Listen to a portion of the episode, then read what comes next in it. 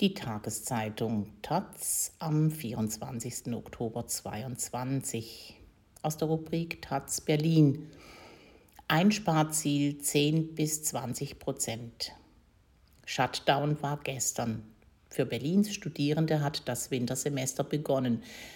Wie das Leben in den Universitäten und Forschungszentren in Zeiten der Energiekrise in Präsenz weitergeht, die Taz hat sich umgehört von Manfred Ronsheimer. Oberste Devise der Berliner Wissenschaft ist es, anders als zu Beginn der Corona-Pandemie, die Einrichtungen nicht zu schließen, sondern den Präsenzbetrieb aufrecht zu erhalten.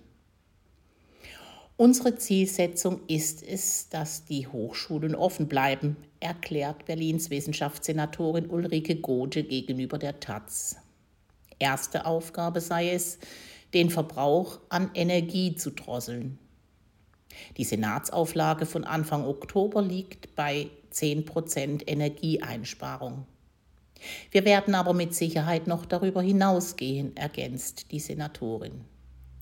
So werde von Seiten des Bundes bei den gemeinsam mit dem Land betriebenen außeruniversitären Forschungsinstituten noch mehr erwartet und bei einigen Hochschulen gingen die Planungen bis zu 20 Prozent weniger Verbrauch. Wir schauen aber immer auch ganz genau, wie ist die Ausgangssituation an den einzelnen Hochschulen, erklärt Gothe das Verfahren. Ich kann nicht alle über einen Kamm scheren. Bei Hochschulen, die in der Vergangenheit ihre Infrastruktur aktiv in Richtung Energiesparen umgebaut haben, sei on top nicht mehr viel möglich.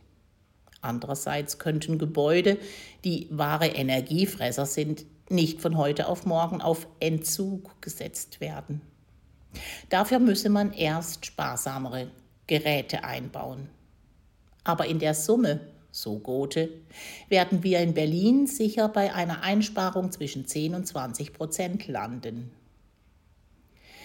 Bei der Hochschule für Technik und Wirtschaft, HTW, Hauptsitz in Oberschöneweide, arbeitet man seit Jahren stetig an der Senkung des Energieverbrauchs bei den Hauptenergieträgern Strom und Fernwärme, berichtet eine Sprecherin der Fachhochschule.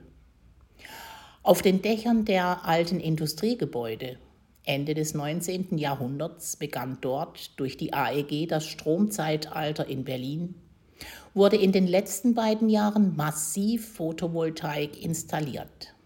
Bei Fernwärme und Strom konnten wir so bereits Einsparungen von 20 bis 30 Prozent erreichen, meldet die HTW. Für den kommenden Winter werden die Bemühungen weiter verstärkt.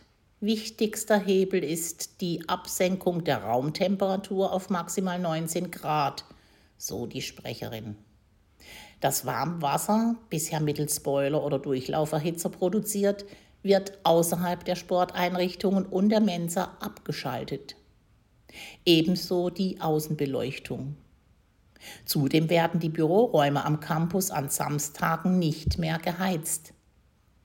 Damit können wir nochmal 10 bis 15 Prozent sparen.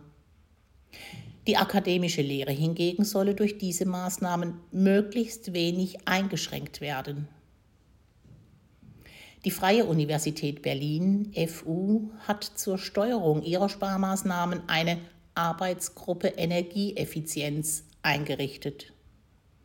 Ihr gehören Teile des Präsidiums, der zentralen Universitätsverwaltung, der Stabsstelle Nachhaltigkeit und Energie, der Gesamtpersonalrat und Verwaltungsleitungen an. Auch in der FU soll der Energieverbrauch um 10 Prozent sinken wozu die Raumtemperatur in Büros, Hörsälen, Seminarräumen, Bibliotheken, Aufenthalts- und weiteren Arbeitsräumen ebenfalls auf 19 Grad gedrosselt wird. Gemeinschaftsflächen wie Treppenhäuser, Flure und Lagerräume bleiben in der Regel gänzlich unbeheizt. Ausgenommen von der Temperatursenkung sind lediglich besonders sensible Bereiche wie Kindertagesstätten, so ein FU-Mitarbeiter gegenüber der Taz. Ansonsten wird es düster in der Dahlemer Wissenschaft. Die Gebäude werden nicht mehr angestrahlt, auch auf Außenbeleuchtung wird verzichtet. In den Fluren wird die Beleuchtung in allen Gebäuden reduziert. Energiekrise heißt für die FU auch Energiewende. Die Uni legt zurzeit ein Modernisierungsprogramm auf. Alte Gerätschaften können so durch energetisch effizientere Modelle ersetzt werden. Die zügige weitere Umstellung auf energiesparende LED-Beleuchtungen wird angestrebt, so Unisprecher Carsten Wette. Sogar der Kommunikationstechnik wird Nachtruhe verordnet. Nach einem Beschluss der Hochschulleitung werden nachts sowohl Telefone als auch WLAN-Zugänge in einen Deep Sleep-Status versetzt.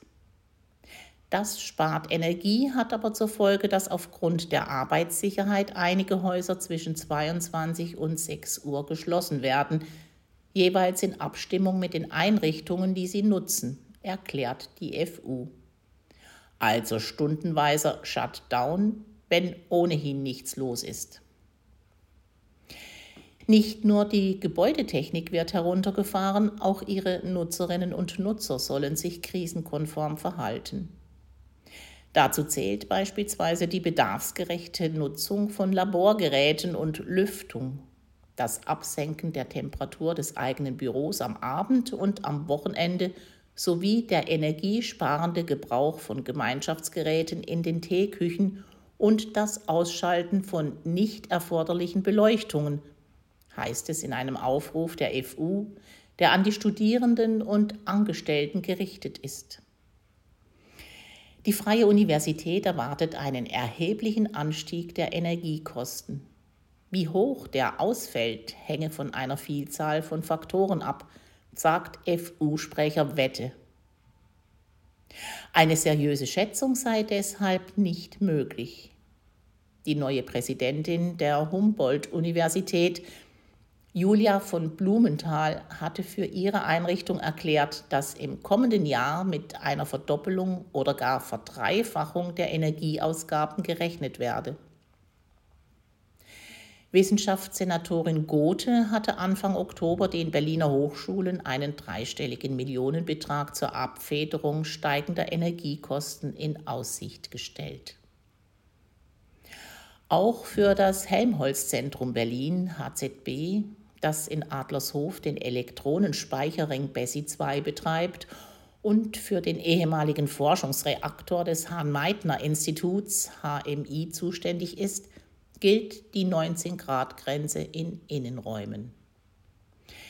Die Forschungseinrichtung, die überwiegend vom Bundesforschungsministerium betrieben wird, muss sich allerdings mehr anstrengen, denn für die Bundesgebäude wird eine Sparmarke von 20 Prozent angepeilt. Daher werde, so eine Sprecherin des HZB, auch der Betrieb von BESSI 2 im Hinblick auf eine Optimierung des Stromverbrauchs geprüft. Geplant seien umfangreiche Photovoltaikanlagen für die Versorgung von Neu- und Bestandsbauten.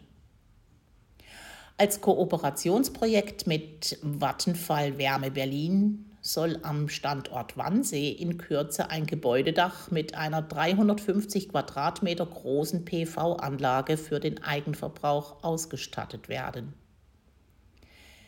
Mit diesen Schritten hofft das Helmholtz-Zentrum, seine Forschung in den kommenden Monaten fortsetzen zu können.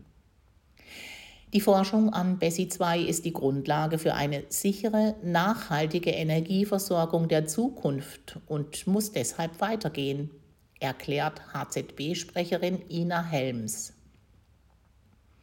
Nach jetzigem Planungsstand gehen wir davon aus, dass BESSI 2 auch im Winter 2022-23 ohne Unterbrechungen betrieben werden kann.